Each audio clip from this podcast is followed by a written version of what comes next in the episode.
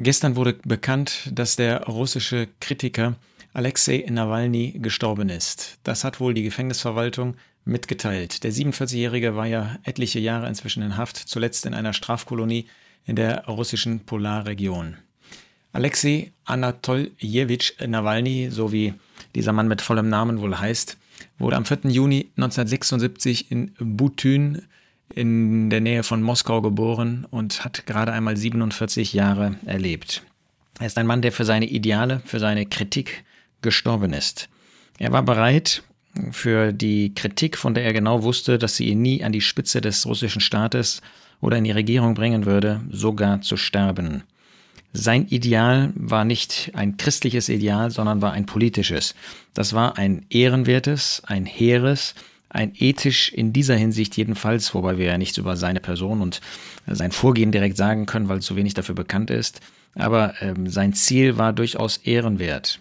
Und wir ähm, erinnern uns daran, dass es in Gottes Wort auch manches gibt, was uns zeigt, wie ein, eine Bereitschaft von Gott geehrt wird, jetzt nicht für ein persönliches Ziel, sondern um des Herrn willen bereit zu sein, sogar zu leiden bis hin zum Tod. Wir denken an die Gemeinde, die Versammlung in ähm, äh, Smyrna, von der gesagt wird in Offenbarung 2, Vers 10, sei getreu bis zum Tod und ich werde dir die Krone des Lebens geben. Nun, nochmal, äh, wir können über die moralischen und die Glaubensüberzeugungen von Nawalny nicht viel sagen. Im letzten Prozess hat er tatsächlich ähm, auch Gottes Wort angeführt. Er hat wohl gesagt, mit dem Glauben werde vieles einfacher. Manche haben nur den Verdacht, dass das taktisch gewesen ist, damit man ihm nicht irgendwie etwas Unmoralisches vorwirft in seinem Leben. Er hat in diesem Prozess auf äh, Matthäus 5, Vers 6 die Bergpredigt zitiert, Glückselig, die nach der Gerechtigkeit hungern und dürsten, denn sie werden gesättigt werden. Ob das wirklich ein Leitspruch seines Lebens war, können wir nicht sagen.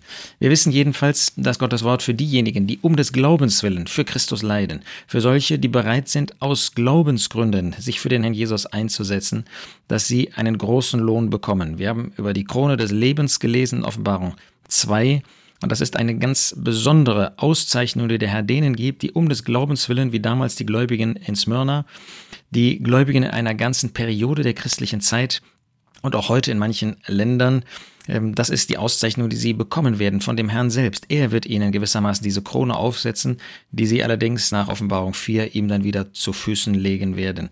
Aber der Herr weiß zu schätzen, wenn in Ländern wie Russland, in Ländern wie China, wie Nordkorea und anderen kommunistischen oder islamistischen Ländern gläubige Christen, solche, die an Jesus Christus als an ihren Erretter glauben, wirklich um des Glaubens willen bereit sind, zu leiden, zu ihrem Glauben zu stehen. Das ist ja bei uns in Deutschland nicht der Fall. Wir haben ja vergleichsweise leichtes Leben hier.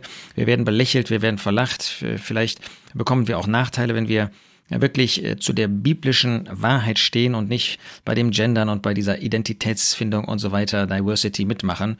Aber das, was in diesen Ländern passiert, das sieht man an diesen politischen Gefangenen, aber das gilt ja in vielen Ländern dieser Welt auch für solche, die um des Glaubens willen wirklich sich einsetzen.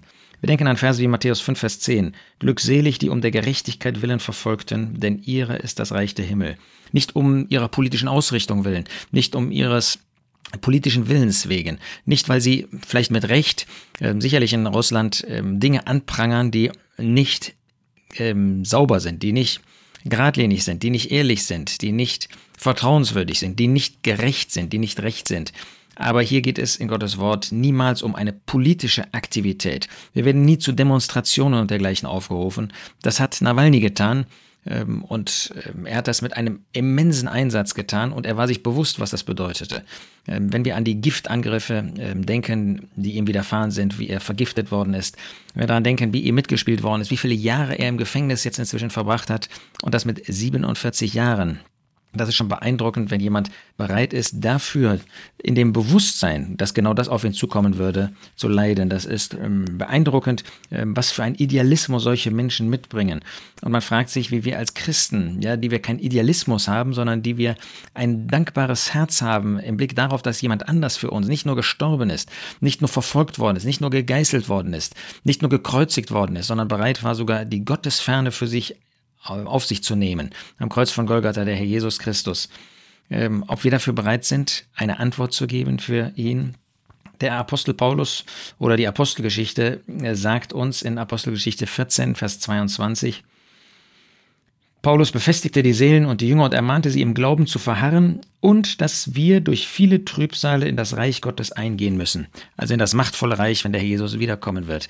Und die Frage ist, sind wir dafür bereit? Wenn so ein Mensch für seine weltlichen Ideale, für seine weltlichen Ziele stirbt, dann ist das schon irgendwie eine Frage, die wir uns stellen wollen. Und ich äh, nehme mal ein paar, sechs Lehren aus dem, was mich beschäftigt, wenn ich ähm, jetzt mitbekommen habe, dass dieser Mann sicherlich an den Folgen der Martha ähm, in dem Gefängnis, er hat ja auch eine besonders scharfe Gefängnisstrafe bekommen, vielleicht auch verbunden mit bewusstem Verzicht auf das eine oder andere Essen, Fasten und so weiter. Ähm, wenn man das so vor sich hat, äh, was kann man für Lehren ziehen? Daraus ziehen. Nun, man kann sogar für weltliche Ziele sterben, man kann dafür bereit sein. Und wir fragen uns, sind wir bereit für den Glauben, für Christus Jesus uns einzusetzen? Nun, für weltliche Ziele sogar bereit zu sein zu sterben, ist immer noch kein Beweis für den guten Kampf. Wir denken an 2 Timotheus 4, wo der Apostel Paulus in Vers 7 sagt, ich habe den guten Kampf gekämpft. Also für ein Ziel bereit zu sein zu sterben, bedeutet nicht, das ist der gute Kampf. Wenn wir bereit sind, ähm, Feindschaft, Anfeindung, Kritik auf uns zu nehmen, heißt das bei weitem nicht, dass wir den guten Kampf kämpfen. Das muss schon ein Kampf sein, der in Übereinstimmung mit Gottes Wort ist, der aus dem neuen Leben hervorkommt, der durch den Geist Gottes bewirkt ist und nicht einfach, was wir uns ausdenken. Zweitens, was zeigen wir für eine Konsequenz, wenn wir an so einen Menschen denken, der, mag er gläubig gewesen sein, wir wissen das nicht, wir wünschten es ihm, dass er jetzt im Paradies ist, aber das ist er nur, wenn er an den Herrn Jesus Christus geglaubt hat, wenn er wirklich seine Sünden bekannt hat, wenn das nicht eine politische Äußerung war über Matthäus 5, sondern wenn das wirklich seine Herzensäußerung war, dann wird er dort sein. Aber wir fragen uns, was haben wir für eine Konsequenz in unserem Leben? Ist das wirklich so, dass wir sagen können nach Judas 3, dass wir für den einmal den Heiligen überlieferten Glauben bereit sind zu kämpfen, wozu Judas der Bruder des Herrn Jesus uns ausdrücklich inspiriert durch den Geist Gottes auffordert. Sind wir bereit, wirklich mit aller Konsequenz für den einmal den Heiligen überlieferten Glauben zu kämpfen, sei es der persönliche Glaube, sei es der gemeinschaftliche Glaube? Nochmal, in Deutschland ähm, fordert das von uns nicht das Leben ähm, ins Risiko zu geben. Aber es fordert eben Konsequenz. Es fordert, dass man Nachteile bereit ist, auf sich zu nehmen, selbst unter Gläubigen, ähm, die da andere Auffassungen haben. Drittens, es kommt nicht nur auf das Was an, sondern es kommt auch auf das Wie an. Das finden wir immer in Gottes Wort. Natürlich ist das Was das ganz besonders Bedeutsame, aber es reicht nicht, ähm, den richtigen Kampf an sich vor Augen zu haben und zu führen, sondern es ist genauso wichtig, dass wir auch in den Mitteln das rechte Maß finden. 2. Korinther 10, Vers 3. Denn obwohl wir im Fleisch wandeln, obwohl wir Menschen sind, kämpfen wir nicht nach dem Fleisch. Denn die Waffen unseres Kampfes sind nicht fleischlich, sondern göttlich, mächtig zur Zerstörung von Festungen, indem wir Vernunftsschlüsse zerstören und jede Höhe, die sich erhebt gegen die Erkenntnis Gottes und jeden Gedanken gefangen nehmen unter den Gehorsam des Christus.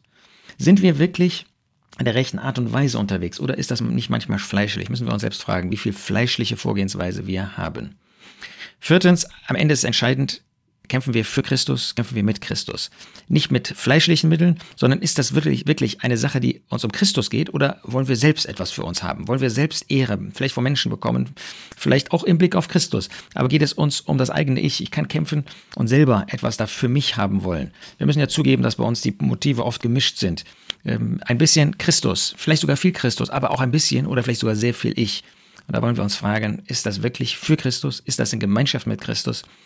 Und ist das nach seinen Maßstäben des Wortes Gottes. Lasst uns fünftens das Leben ausgehend vom Richterstuhl des Christus, 2. Korinther 5, Vers 10 führen. Lasst uns bewusst sein, dass wir für alles einmal offenbar werden. Da werden auch meine Motive vor dem Herrn sichtbar werden. Da wird mir selbst deutlich werden, vielleicht deutlicher als heute, was das wirkliche Motiv meines Handels, meines Kämpfens, meines, meiner Dienstausführung sein wird. Und da sollte man heute schon bedenken. Von diesem Zeitpunkt aus sollte man heute sein Leben betrachten, sein Handeln betrachten, seine Passivität betrachten, seine Aktivität betrachten. Wird das alles rein beurteilt werden. Wir brauchen uns nicht auf die Schulter zu klopfen, ähm, das bringt sowieso nichts. Wir brauchen auch nicht in uns hineinzuhorchen, das bringt auch nichts. Wir wollen uns fragen, ist das wirklich für und mit Christus? Ist das ausgehend von dem, was Christus dazu sagt? Und dann wollen wir abschließend angesichts dieser Hingabe für solche weltlich-politisch hehren Ziele uns noch einmal verdeutlichen, was der Herr Jesus sagt. Wir lesen das in äh, Markus 9, Markus 8, Vers 35.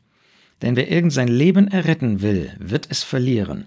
Wer aber irgend sein Leben verlieren wird, um meinet und des Evangeliums willen, wird es erretten. Was ist der Maßstab? Was ist der Ziel? Ist es um Christi willen? Ist es um des Evangeliums willen? Bin ich bereit, mein Leben einzusetzen?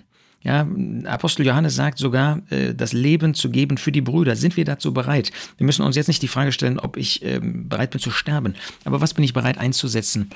Um meiner Brüder willen, um des Herrn willen, um des Evangeliums willen. Ist das wirklich ähm, das, was vor meinem Herzen ist? Oder suche ich einen Platz für mich? Suche ich mich zurückzulehnen? Suche ich Ehre für mich? Suche ich Ansehen für mich? Suche ich Geld für mich? Vermögen. Lasst uns da angesichts dieses Todes ähm, doch prüfen, was unsere Motive sind, was unsere Ziele sind, was unser Vorgehen ist.